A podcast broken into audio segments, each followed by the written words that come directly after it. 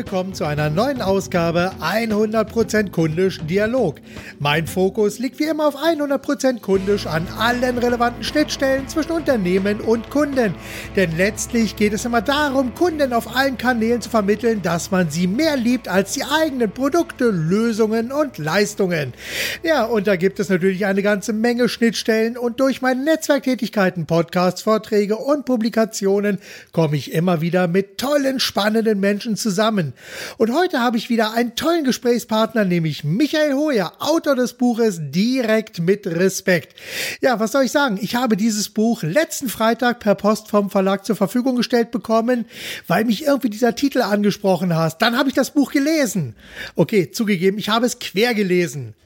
Naja, eigentlich habe ich mehr das Inhaltsverzeichnis gelesen, äh, auch quer, weil die Zeit war dann doch sehr, sehr knapp. Aber ich habe so ein paar Punkte aufgenommen, die ich selber sehr, sehr nett und sehr, sehr spannend fand. Und ich habe das Buch wirklich als so spannend wahrgenommen, dass ich Michael Hoyer sofort kontaktiert habe und gefragt habe, Mensch, passt es denn für ein Interview? Und kurz gesagt hat er Ja gesagt und heute, drei Tage später, sind wir miteinander verbunden. Ja, ja, Michael, bist du da? Ja, ich bin da und freue mich auf ein spannendes Gespräch. Super. Ja, das Gespräch wird hoffentlich sehr, sehr spannend. Du bezeichnest dich auf deiner Website selber als Speaker, Experte, Macher, Klammer auf, natürlich auch Autor mit dem Thema direkt mit Respekt. Dabei geht es um Kommunikation, aber das sind natürlich sehr, sehr viele tolle Punkte, die da noch drin vorkommen. Da werden wir uns gleich mal so ein bisschen durch einzelne Themen durchhangeln. Aber vielleicht kannst du dich selber einmal ganz kurz vorstellen und sagen, wer du bist, was du machst und was andere Menschen davon haben, dass es dich gibt. Ja, mal den Namen hast du schon dargestellt, Michael Heuer. Ich bin seit über 20 Jahren Trainer im Bereich Kommunikation. Das geht in den einen Bereich ähm, des Vertriebes hinein, aber auch in den Bereich Rhetorik, Körpersprache, kurz alles, was wir Menschen kommunikativ darstellen. Und da wir Menschen ja immer etwas wollen, also wir wollen überzeugen, wir wollen etwas verkaufen, wir wollen etwas präsentieren, wir wollen informieren. Und unser Werkzeug dazu ist die Kommunikation. Sprich, unser Mundwerk muss gut sein, unsere Inhalte. Ja. Das ist so der eine Bereich, äh, in dem ich tätig bin als Trainer, das zweite als Speaker und Business Expert. Und viele Kunden sagen, ich sei der integrale Bessermacher. Der integrale Bessermacher. Das klingt schon mal sehr gut. Ich glaube, da komme ich nachher nochmal drauf zu sprechen. Gut, kannst du äh, vielleicht einmal so ganz kurz so deinen Hintergrund beschreiben, wie du zu dem gekommen bist, was du jetzt machst? Einfach so vielleicht ein beruflicher Werdegang, damit wir ungefähr wissen, wie so dein Weg war, damit wir also das, was gleich kommt, dann etwas näher verorten können.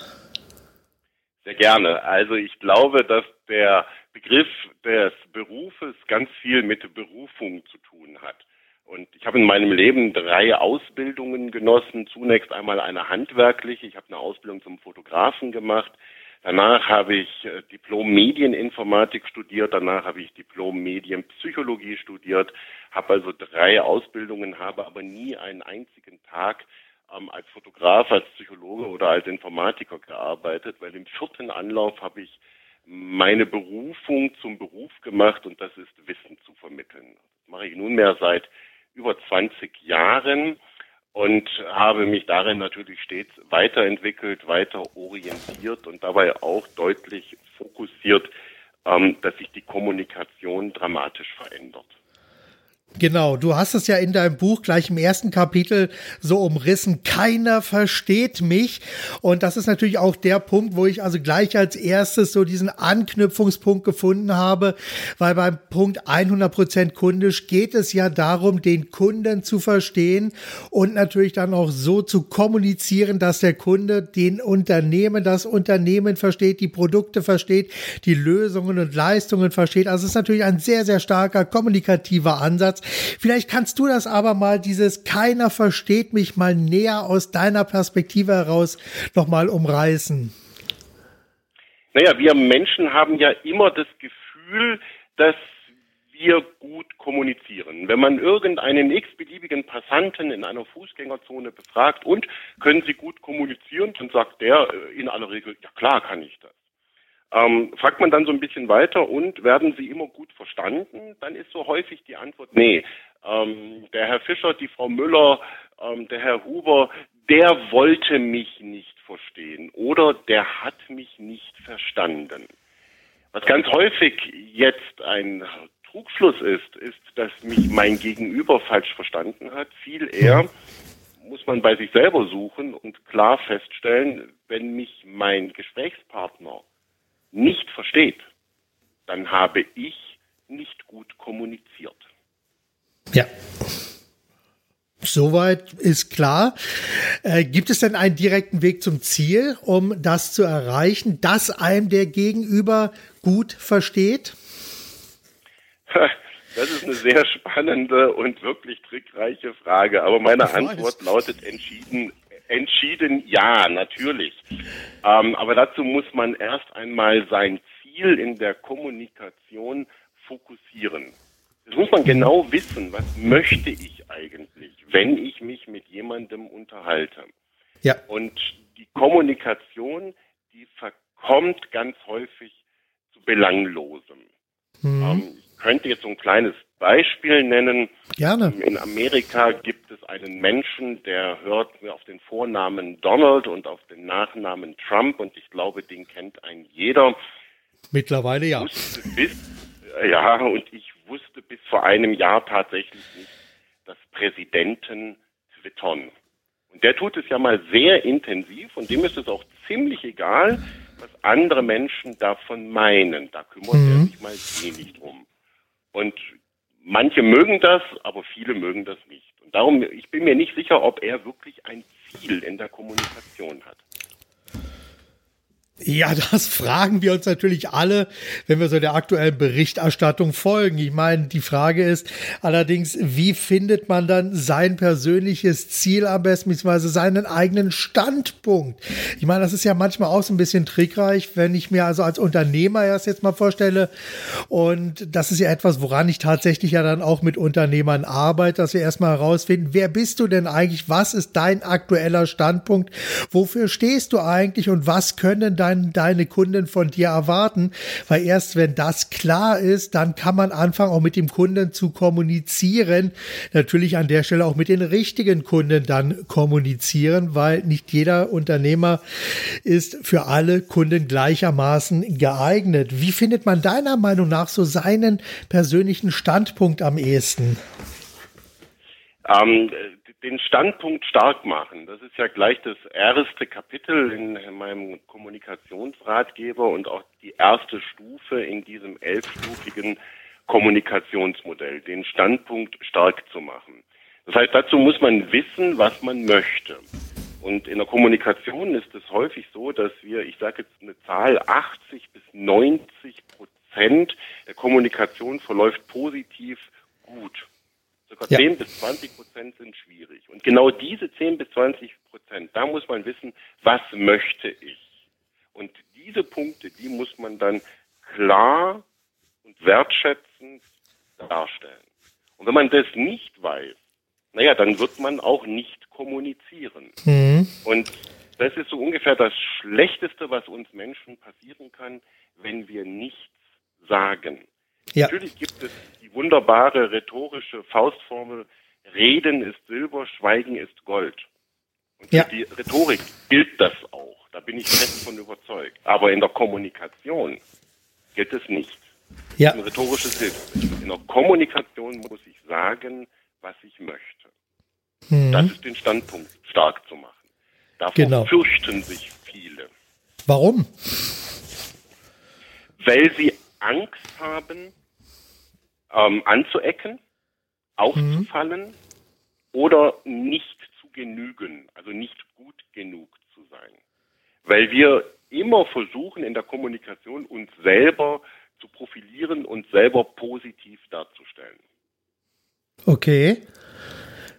Gut, und wie, wie, wie fängt man da jetzt am besten an, um für sich selbst das an dieser Stelle zu verändern?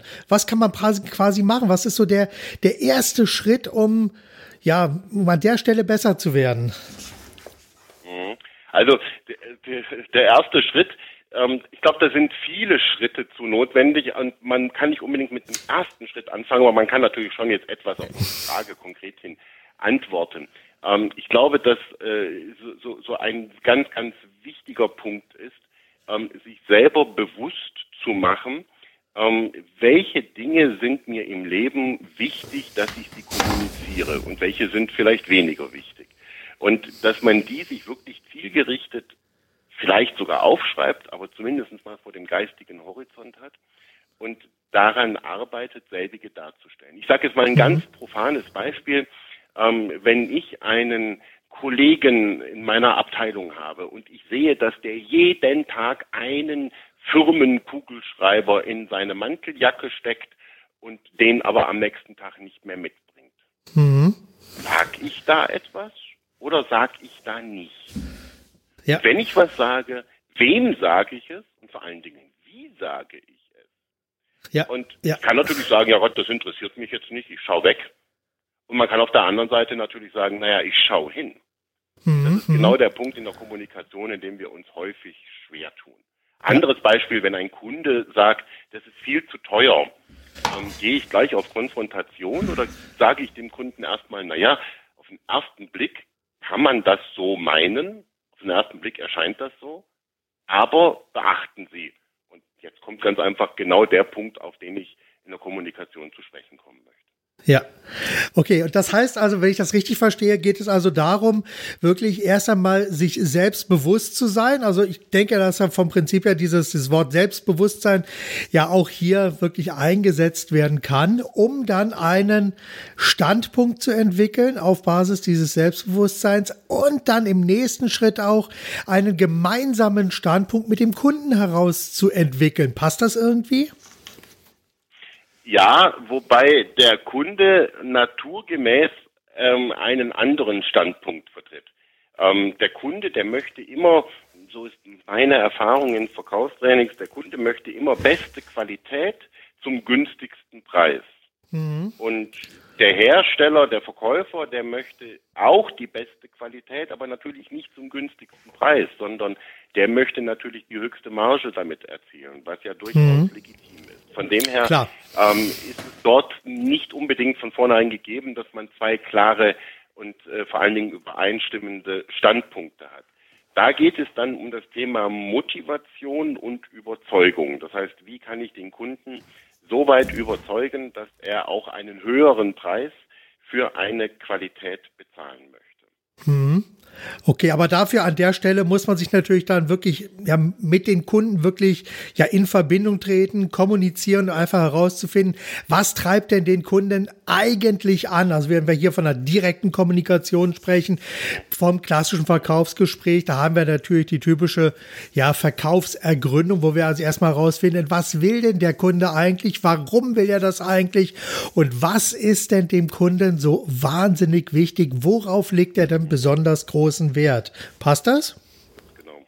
Wunderbar. Passt ganz genau. Ähm, das ist äh, und und und je schneller man in der Kundenergründung ans Ziel kommt, desto wohler wird sich der Kunde ja letztendlich ja. auch fühlen. Weil immer, wenn, das bezieht sich jetzt gar nicht nur aufs Verkaufstraining, sondern auf die ganz allgemeine Kommunikation, je schneller ich das Gefühl habe, mein Gegenüber versteht, was ich möchte, desto wohler werde ich mich ja. immer fühlen. Weil wenn genau. ich unverstanden bin, werde ich immer eher demotiviert sein, immer eher ablehnend, immer eher destruktiv. Ja, ich hatte kürzlich eine, eine Studie gelesen. Ich habe die äh, Zahlen jetzt nicht äh, zur Hand, also von daher bin ich, glaube ich, an der Stelle etwas unpräzise, wenn ich aber sage, 80 Prozent der Kunden wünschen sich verstanden zu werden, aber nur 10 Prozent haben tatsächlich das Gefühl, dass der Gegenüber äh, einen auch wirklich versteht oder so sehr sich mit den Problemen und Herausforderungen beschäftigt. Und ich denke, das, da ist noch eine Menge Potenzial, um hier Kunden wirklich abzuholen. So, ja. Wolltest ja, ich, ich wollte gerade sagen, diese 80, 80 Prozent der Kunden wollen verstanden werden. Da würde ich jetzt, ich weiß das aber auch äh, jetzt nur so aus dem Bauchgefühl heraus. Ich würde sagen, 99,9 Prozent wollen verstanden werden und nur ja. 10 Prozent haben das Gefühl. Also dass, dass, dass viele das Gefühl nicht haben, das unterschreibe ich sofort, diese 10 Prozent. Und ähm, ich, ich glaube aber, das ist so das intrinsische Gefühl eines mhm. jeden Menschen in der Kommunikation, dass wir von unserem Gegenüber verstanden werden wollen. Ja, ja, natürlich, weil ich sag mal, auch da, also gerade durch sowas kann natürlich da eine gewisse Wärme entstehen. Und ein Freund von mir hat mal schön gesagt, da wo Reibung ist, entsteht Wärme. Und ich denke, diese Reibung kann natürlich aufgrund von zwei verschiedenen Standpunkten natürlich entstehen, wenn man sich hier annähert, sozusagen so ein bisschen aneinander reibt, natürlich im übertragenen Sinn an dieser Stelle, um dann hier einen gemeinsamen Nenner zu finden, um von diesem Punkt an dann weiter zu kommunizieren und die nächsten Schritte zu gehen. So, und das bringt mich natürlich dann äh, zur, zum nächsten Punkt, weil es heißt ja direkt mit Respekt. Und ja, wie wichtig ist denn der Respekt und was passiert, wenn man viel zu sehr um den heißen Brei herumredet? Ich glaube, dass der Respekt äh, von ganz vielen Menschen in der heutigen Zeit ähm, völlig ähm, unterschätzt und vor allen Dingen unterbewertet wird. Ähm, das manifestiert sich in, in vielen Ausdrücken wie klare Kante oder Klartext sprechen. Mhm. Ähm, noch schlimmer finde ich den Begriff Tacheles. Ja. Ähm, wann immer man klare Kante oder Tacheles spricht, ähm, ist es schon so, dass man von den anderen eindeutig verstanden wird. Aber man hinterlässt immer eine Wüste eine, eine, eine Schneise der Verwüstung hinter. Da hat man Bild. keinen Respekt. Da hat man, da hat man keine Genugtuung. Da hat man kein positives Gefühl bei so etwas. Und mit solchen Menschen wollen wir es dann per se auch mal lieber nicht zu tun haben. Mhm. Und wichtig ist schon, dass man seine Meinung heutzutage deutlich artikuliert, aber das muss immer respektvoll sein. Und ja. so kam auch der Buchtitel zustande. Genau. Weil ich sag mal, gerade respektvoller Umgang. Ich verfolge seit also gut 10, 15 Jahren so Diskussionen in Foren, äh, jetzt nicht gerade mit einer wissenschaftlichen Akribie, aber schon mit einem gewissen Interesse. Und da merkt man ja, dass also respektvoller Umgang äh, doch dem einen oder anderen nicht gegeben ist. Also da wird dann einfach sofort draufgehauen, wenn einem irgendetwas nicht passt, egal ob es jetzt gerechtfertigt ist oder nicht. Und das ist natürlich alles andere als ein respektvoller Umgang. Äh, ja, dann gibt's natürlich einen Punkt, äh, der im Buch auch als ein Kommunikationsfehler beschrieben wird, nämlich das Fädchen nach dem, das Fähnchen nach dem Winde hängen. Wie ist denn das genau zu verstehen? Naja, ähm, ich, ich habe vorhin eingangs zum Gespräch äh, gesagt, dass es ganz wichtig ist, dass man sein Ziel ähm, in der Kommunikation fokussiert. Das heißt, dass ich genau wissen soll, ähm, was möchte ich jetzt eigentlich bewirken. Und wenn man jetzt so sein Fähnchen in Gesprächen, in Diskussionen, in den Wind hineinhängt, man flattert mal da und man flattert mhm. mal da. Andere Menschen nennen das dann, dass das eine Laune wäre, wenn man mit diesem Menschen kommuniziert. Das kann nicht gut sein. Also heute Hü und morgen Hott das ist sicherlich nicht zielführend. Ähm, man soll schon bodenständig sein, man soll zielstrebig sein, man darf auch der Fels in der Brandung sein. Nur mhm. so ein bisschen muss man das jetzt auch wieder relativieren. Der Fels in der Brandung, der ist halt auch wenig flexibel. Der steht da halt. Und vor allem unbeweglich. Wellen ab. Und äh, der dürfte sich vielleicht auch mal ein bisschen bewegen aber ja. eben nicht wie so ein Fähnchen im Wind daher zappeln. Hm, okay, wunderbar. Okay, das ist jetzt erstmal so die Grundlage der Kommunikation, wie man also miteinander umgehen kann.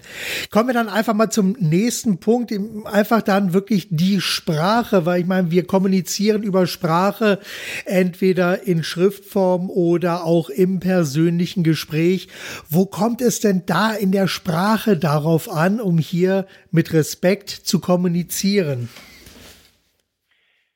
Also die deutsche Sprache hat ähm, laut Duden 800 1000 Worte, von denen so der mitteldurchschnittlich intelligente Deutsch-Muttersprachler 500.000 Worte versteht. 300.000 Worte versteht er gar nicht. Das sind diese ganzen Fachbegriffe, ja. ähm, die es gibt.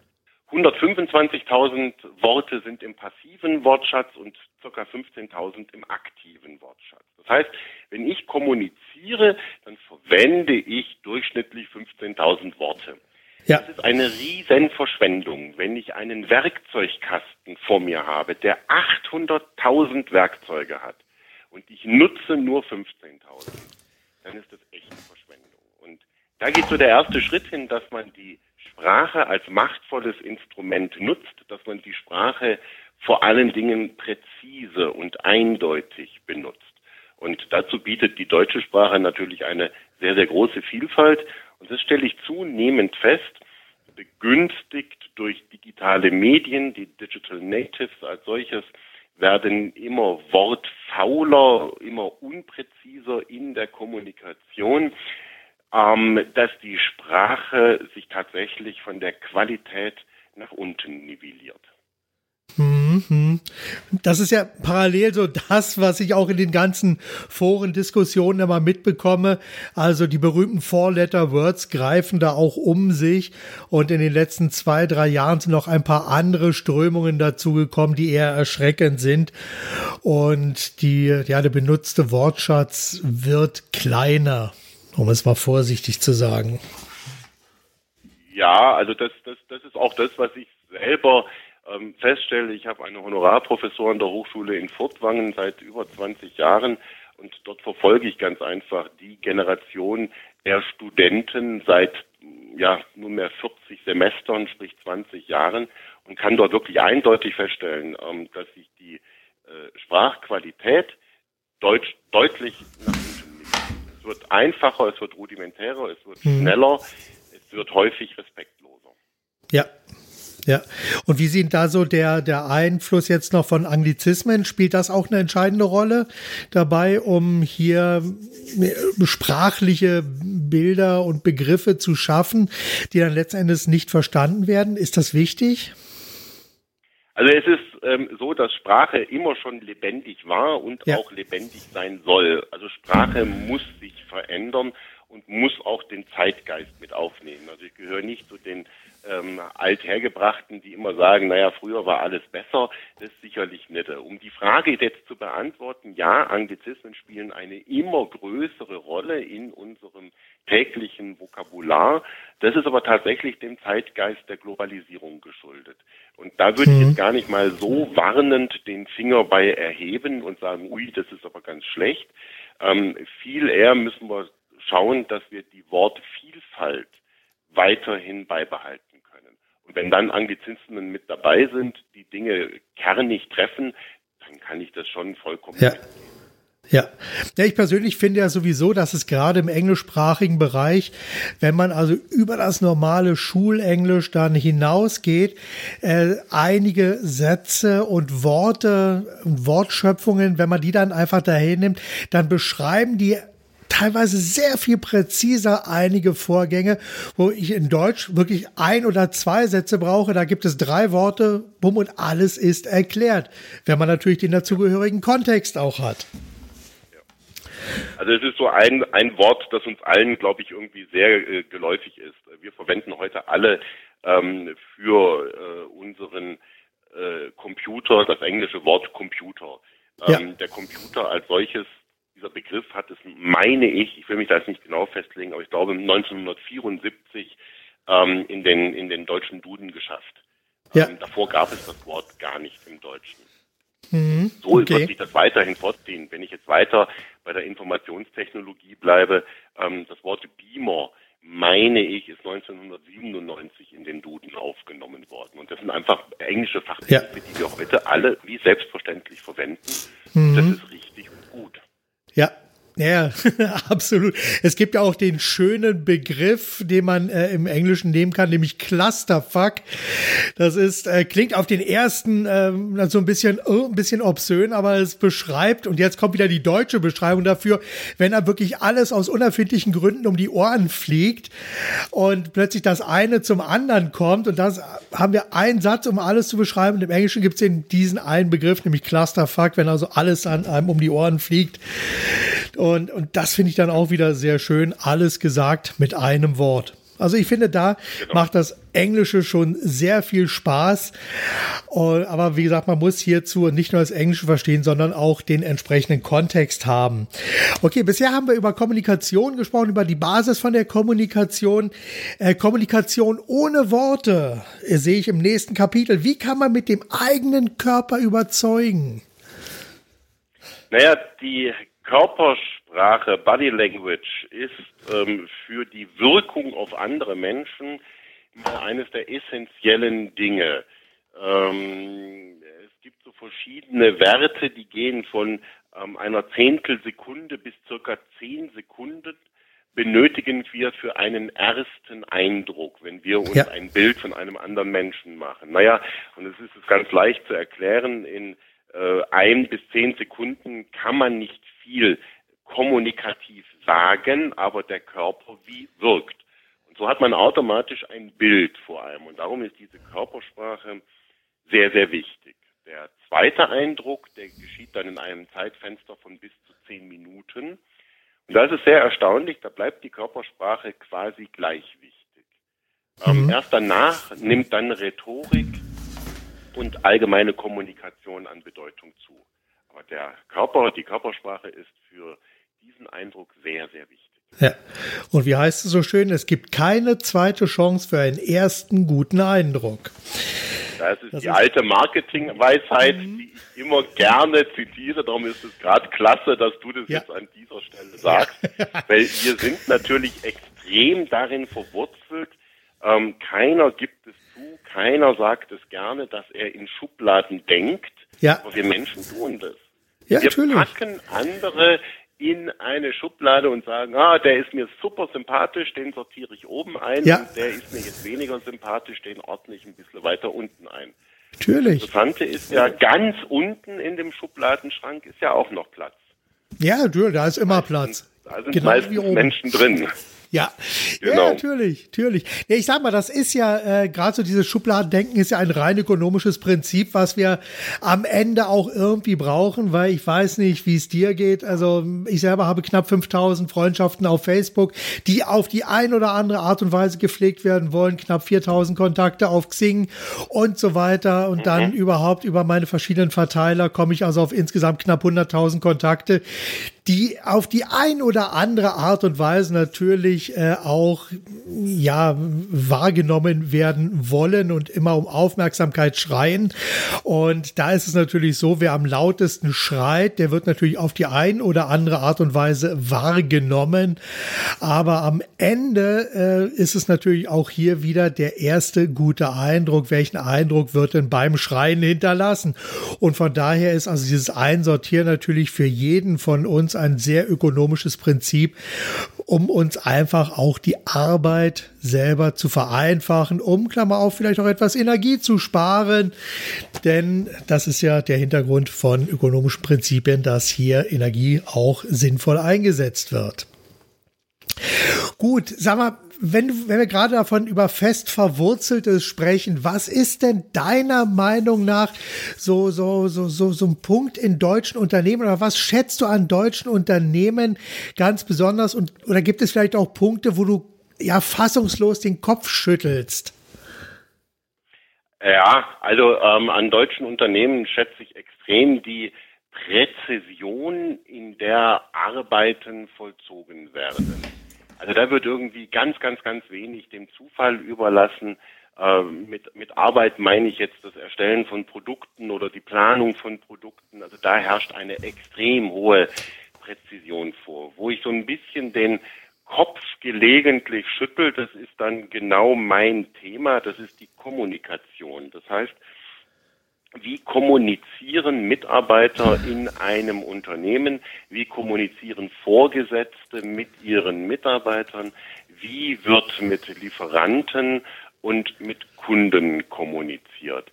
Da schüttel ich häufig den Kopf, denn diese mhm. hohe Präzision, die fehlt hier häufig. Okay, dann kommen wir gleich mal zu einem Punkt. Gibt es vielleicht so, ja, sagen wir mal, drei ganz konkrete Ratschläge, die du den Unternehmern unter meinen Hörern einfach jetzt mal mit auf den Weg geben kannst, was sie in der Kommunikation besser machen können? Ich glaube, ganz wichtig ist, und das möchte ich so an erster Stelle sagen, da haben wir auch vorhin drüber gesprochen, das ist so den eigenen Standpunkt klar zu machen, den eigenen Standpunkt ähm, kommunikativ darzustellen. Also was möchte ich und was glaube ich ist für mein Gespräch sinnvoll, für meinen Gesprächspartner sinnvoll. Das Zweite, ähm, das ist eben so diese Zielfokussierung, dass man weiß, was möchte man erreichen. Und das Letzte, das ist wahrscheinlich, oder das nicht, nicht das Letzte, sondern der dritte Punkt ist, ähm, das sind die eigenen Werte, denen man sich mal bewusst sein muss. Also ja. welche Werte habe ich für mich? Und ich erlebe das häufig in Seminaren, wenn ich diese Aufgabe den Teilnehmern stelle. Ich teile dort ein, ein Blatt Papier aus und sage zu denen, schreiben Sie mal bitte Ihre Werte auf. da reißen ja. die Augen auf und, und wissen gar nichts mit diesem Wort Werte kann man natürlich ja. sagen, ja, das kommt vielleicht aus einer eher konservativen Welt. Ja, dieser konservativen Welt gehöre ich auch an und ich glaube, dass das auch eine hohe Daseinsberechtigung hat. Weil wenn man seine eigenen Werte kennt, dann kann man andere Menschen auch wertschätzen. Genau. Und das ist auch etwas, was sehr, sehr wichtig ist. Ja, ja, absolut. Also da bin ich absolut bei dir. Es ist ja auch bei meiner Arbeit ein ganz zentraler Punkt, um erstmal die zentralen Regeln, Werte und Prinzipien und Glaubenssätze des Unternehmers, aber auch des Unternehmens erst einmal kennenzulernen, weil daran schließt sich natürlich dann auch der Punkt, was haben denn deine Kunden davon, dass es dich gibt. Das knüpft natürlich genau an diesem Punkt an, dass man hier sich erst einmal über sich selbst bewusst ist. Und ein großer Teil meiner Arbeit besteht natürlich auch darin, eben Kunden, also Unternehmen zu erkennen, die Werte zu erkennen, die Regeln zu erkennen, die Grundprinzipien zu erkennen, weil daraus, das sind so die kleinen Bausteine, die dann notwendig sind, um eine Marke aufzubauen, weil Marke ist wichtig, denn nur wer eine Marke ist, kann auch merkwürdig sein, also ist merkenswürdig. Und ähm, so, man wird entweder so oder so merkwürdig. Es kommt immer darauf an, wie man sich selbst versteht und welche eigenen Regeln, Werte und Prinzipien und Glaubenssätze man jetzt hat. Und das kommt natürlich hier auch alles wirklich zusammen. Kommen wir doch gleich mal zu dir. Was sind denn deine zentralen Werte für dich und deine Arbeit? Eine, eine, eine sehr intime Frage, aber ich beantworte sie gerne. Das ist, ich reiche dir sozusagen gerade das Blatt Papier. Genau. ähm, ich, halte, ich halte es für sehr, sehr wichtig, ehrlich zu sein. Denn durch Ehrlichkeit wird man berechenbar. Und dann weiß man, woran man ist. Und ja. in meiner Arbeit steht es so an allererster Stelle. Ähm, habe häufig die Erfahrung, wenn ich Coachings mache, ich sage meinen Coaches ehrlich, was ich von Situationen halte, wie ich die einschätze und das wird sehr dankbar entgegengenommen. Ja. Und ich stelle immer wieder fest, dass viele Menschen in der Kommunikation unehrlich sind. Und das fällt einem in aller Regel immer auf die eigenen Füße zurück. Darum, mhm. das ist für mich der wichtigste Wert, Ehrlichkeit. Ja. Ehrlichkeit ist absolut entscheidend, denn erst dann kann man ja auch wirklich wertschätzen miteinander. Nee, nee, wertschätzen kann man auch so kommunizieren, aber die nächsten Schritte gehen. Also gerade bei einer Kundenbeziehung, da muss ich ja darauf auch vertrauen, dass das, was mein Gegenüber mir verspricht, was er sagt, wofür er steht, dass das auch wahr ist. Genau. Und von daher bin ich absolut bei dir. Was macht dir eigentlich bei deiner Arbeit ganz besonders Spaß? Das ist leicht zu beantworten. Die Vielfältigkeit ähm, und das liegt im menschlichen Individuum begründet. Ähm, kein Seminar, kein Gespräch, keine ähm, Veranstaltung ist wie eine andere. Ähm, man hat es immer mit Individuen zu tun und da darf man sich dann gerne individuell drauf einstellen.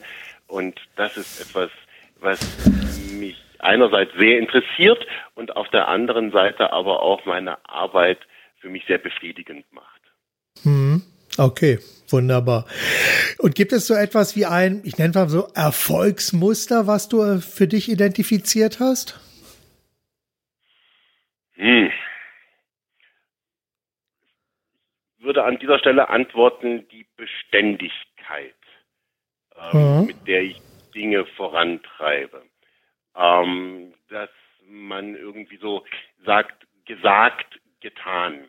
Ja. dass das über viele Jahre von Bestand hat. Also ich glaube, es ist leicht heute irgendwie kommunikativ zu blenden.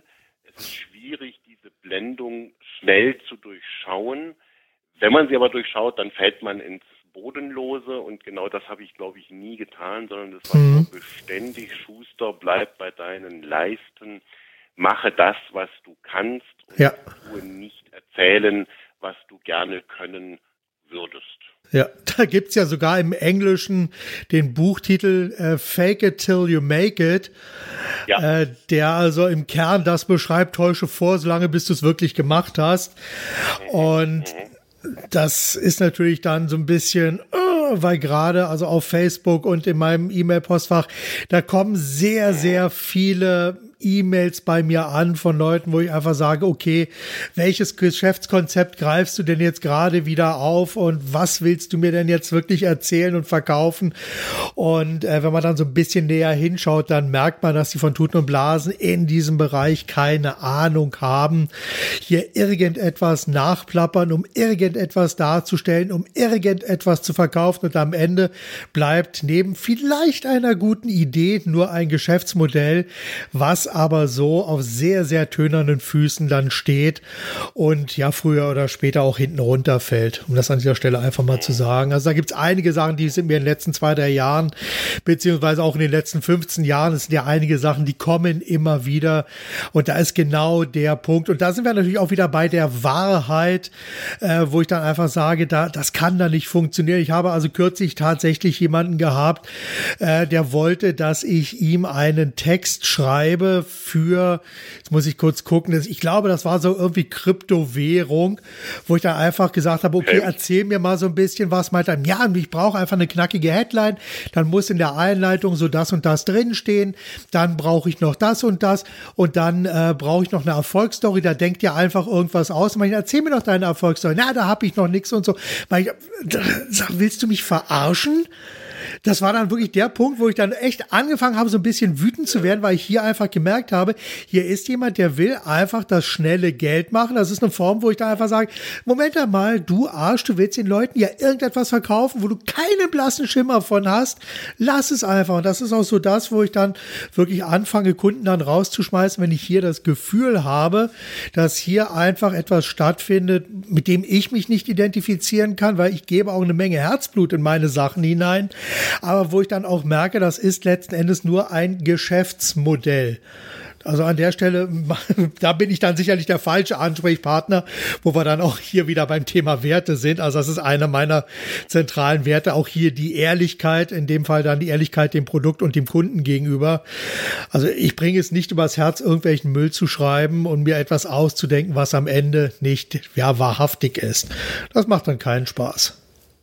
Äh, am besten ist es immer, wenn man ähm, authentisch sein kann ja. und zwar im positiven Sinne des Wortes, wenn man sich nicht genau. biegen muss ja. äh, und wenn man das macht, wovon man wirklich überzeugt ist. Und dann kommt das, was ich eingangs ja. auch gesagt hatte, ähm, dann ist der Beruf Berufung. Ja, absolut. Absolut. Also ich schreibe seit 30 Jahren verkaufsstarke Angebote und Werbetexte, habe zwischendurch natürlich auch andere Sachen gemacht, bin jetzt wieder selber auf meinen Fokus zurückgekommen, verkaufsstarke Werbetexte, Content Marketing, also alles, was so auf werbliche Kommunikation hinausläuft, das ist einfach das, was ich wirklich liebe. Ich bin keine Full-Service-Agentur, das ist etwas, das ähm, habe ich jahrelang gemacht. Es hat mich nicht sehr glücklich gemacht. Ich musste für mich selbst auch erstmal erkennen, wo ich wieder hin will. Und von daher war, hat bei mir also auch hier wieder so ein kleiner, kleines Umdenken stattgefunden, eine Neupositionierung, weil auch hier einfach die Kommunikation für mich einfach im Mittelpunkt steht. Von daher bin ich, wie gesagt, sehr, sehr glücklich über das Buch. Kommen wir zu einem anderen Thema. Lieber fehlerhaft gestartet oder perfekt gezögert? Wie hältst du es denn damit? kurz nachdenken. Nochmal ja. wie? Äh, lieber, lieber fehlerhaft gestartet oder perfekt gezögert? Genau. Ähm, darf ich umformulieren? Ja, lieber gerne. perfekt gestartet, lieber perfekt gestartet als fehlerhaft gezögert. Okay. ähm, ja, äh, ich, ich glaube, es ist immer gut, äh, wenn man Fehler im Vorfeld versucht zu eliminieren, mhm. zu machen. Und darum ist es so, also zu zögern ist, ist sicherlich nicht das Richtige und in der Kommunikation schon mal zweimal nicht. Ich ja. habe ja vorhin gesagt, ähm, nicht zu reden, das macht keinen Sinn. Ähm, aber es ist natürlich auch schon so, wenn man wenn man zu früh startet, ein Frühstart, der wird auch ähm, bestraft. Mhm. Äh, würde mich, wenn ich mich jetzt aufgrund der Fragestellung entscheiden soll, dann sage ich lieber fehlerhaft gestartet und aus den Fehlern etwas zu lernen. Aha. Aus welchem Fehler hast du am meisten gelernt? Das hört sich jetzt arrogant an, aber ähm, ich, ich, ich meine, aus den Fehlern der anderen lerne ich am meisten. Mhm. Weil die Fehler, die ich selber begehe, die empfindet man ja in dem Augenblick, wenn es Fehler sind, gar nicht als Fehler. Das kommt ja immer erst so in der Retrospektive hoch. Und ja. dann neigen wir, dazu gehöre ich wahrscheinlich auch, dann neigen wir das dann selber schön zu reden. Also darum ja. glaube ich, lerne am meisten aus den Fehlern der anderen. Oh, okay. Ja, es gibt ja von Sören Kierkegaard dieses schöne Zitat, wir leben vorwärts und können das Leben nur rückwärts verstehen. So jetzt im übertragenen Sinne, es ist ursprünglich ein bisschen anders, aber so in der Richtung im Nachhinein können wir dann die Fehler ja erkennen, neu interpretieren, ja. meistens schönreden. Hast du gut gesagt, also es passt sehr, sehr gut an der Stelle. Okay, gut. Was, ja, kommen wir mal so, so langsam in Richtung Ende, weil ich gucke so auf die Uhr, sehe, wir haben schon 41 Minuten. äh, mhm. So, was sind also die letzten drei Bücher, die du selbst gelesen hast? Ähm, ich bin im Augenblick dran, von Robert Greene das Wort Power zu, äh, das Buch Power zu lesen. Ähm, das sind 48 ja. Gesetze der Macht, ja. Sehr eindrucksvoll dargestellt sind. Ähm, ein weiteres Buch, das ich schon mehrfach gelesen habe, aber jetzt auch in den vergangenen Wochen äh, von John Strelecki, The Big Five for Life. Mhm. Und wo ich ebenfalls dran bin, ähm, vom Dalai Lama. Ähm, ich bin jetzt nicht bekennender Buddhist, aber Sympathisant des Buddhismus. Vom Dalai Lama das Buch Führen, Gestalten und Bewegen. Ja. Da geht es um Werte und Weisheiten für eine globalisierte Welt. Hm, okay. So, habe ich notiert. Wunderbar. Also von Robert Greene gibt es also auch noch andere tolle Bücher. Ich habe gerade mal geguckt. Da gibt es ja, wie gesagt, Power, die 48 Gesetze der Macht. Gibt es auch als Kindle-Edition übrigens. 24 Gesetze der Verführung. Das ist also Großverführung. Da gibt es Strategie, 33 Gesetze der Strategie und perfekt der überlegene Weg zum Erfolg gibt es auch noch und Mastery, ah nee, das sind ja die englischen genau, englischen Versionen. Also gibt's in Deutsch auch eine Menge, gibt's als Kindle-Editionen kenne ich selber, sind, also ich habe sie im Regal zu stehen, sind also recht umfangreiche Werke. Sollte man mal reinschauen, da kommt eine ganze Menge zusammen. Gibt es für dich oder von dir eine Art Lieblingszitat?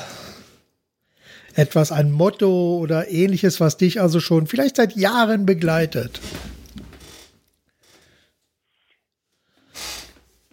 Ich habe eine ganze Reihe an Zitaten, die ich wirklich gerne mag. Ähm, vielleicht so mein, mein Lieblingszitat ähm, ist zu sagen, ähm, dass wenn der eingeschlagene Weg nicht zum Ziel führt, der gewünschte Erfolg unendlich weit erscheint, dann ist es Zeit für Kommunikation. Kommt ähm, von Golo Mann, Zitat und ist zwar auf den ersten Blick ein bisschen sperrig, aber auf den zweiten ähm, trifft es genau das, was eigentlich auch meine Arbeit darstellt. Ähm, wenn wir feststellen, dass der eingeschlagene Weg nicht zum Ziel führt, dass wir dann mit einer neuen Kommunikation kommen. Ja, und ich denke, dass wir sogar tatsächlich im Augenblick genau an so einem Scheideweg sind, weil wir alle, wir, ich kenne, also ich verfolge das seit den 80er Jahren schon, wo wir uns an den Briefkasten diese Aufkleber draufhauen, bitte keine Werbung einwerfen. Und ich sage mal, vom Prinzip her hassen wir Werbung, wobei das ist ja nicht ganz korrekt. Wir lieben eigentlich schon Werbung, allerdings nur die, die für uns möglichst relevantes und wertvolle Informationen erhalten erhält, enthält. Und das ist ja auch so ein bisschen die Richtung, wo ich in 100% kundisch gehe, wo ich einfach sage, lieber weniger, aber qualitativ hochwertiger auf den Kunden zugeschnittener kommunizieren, nicht nur einfach das plattgedroschene, was alle rausschreien oder noch schlimmer lauter schreien. Ich meine, das ist ja auch für den einen oder anderen der Weg der Kommunikation, sich einfach auf den Marktplatz zu stellen und noch lauter zu schreien als alle anderen. Das hilft dann im Endeffekt ja auch nicht wirklich weiter. So, kommen wir langsam zum Schluss. Hast du noch ein paar letzte Worte für dieses Interview? Ja, ähm, und zwar äh, möchte ich mich noch einmal gerne auf die Kommunikation ähm, als solches beziehen. Und da ist es schon so, dass es natürlich ähm, eher introvertierte Menschen gibt, die tun sich mit der Kommunikation vielleicht ein bisschen schwerer, äh, schwerer als die Extrovertierten. Ähm, Tatsache ist, nur wer um die Ecke denkt, kann direkt kommunizieren. Das heißt, ich muss immer einen Schritt vor meinem Kommunikations sein. Ich muss immer einen Schritt weiter denken als der. Kommunikation sollte kein zufälliges, belangloses, interagierendes Spiel zwischen Menschen sein, sondern Kommunikation sollte wirklich dem dienen, was wir wollen. Sprich, wir wollen verstanden werden, wir wollen mit unseren Mitmenschen kommunizieren. Und dazu ist es wichtig, erstmal um die Ecke zu denken und dann kann man direkt. Wunderbar. Ein sehr, sehr schönes Abschlusswort. Michael, vielen lieben Dank für unser Gespräch. Und ja, das war Michael Heuer, Autor des Buches Direkt mit Respekt. Und ja, was soll ich sagen? Das war's für heute und vielen Dank, dass ihr euch wieder die Zeit für diesen Podcast genommen habt. Danke auch dafür, dass ich euch ein Stück weit mit Ideen und Inspirationen auf eurem Weg begleiten durfte und ich hoffe, ihr habt auch etwas mit nach Hause genommen. Weitere Informationen gibt es wie immer in den Show Notes. Und zum Schluss bleibt mir nur das Übliche. Ich sage bis zum nächsten Mal. Seid weiterhin 100% kundisch. Denkt mit dem Herzen. Gebt alles und vor allem macht es richtig gut. Euer Marc Perl Michel.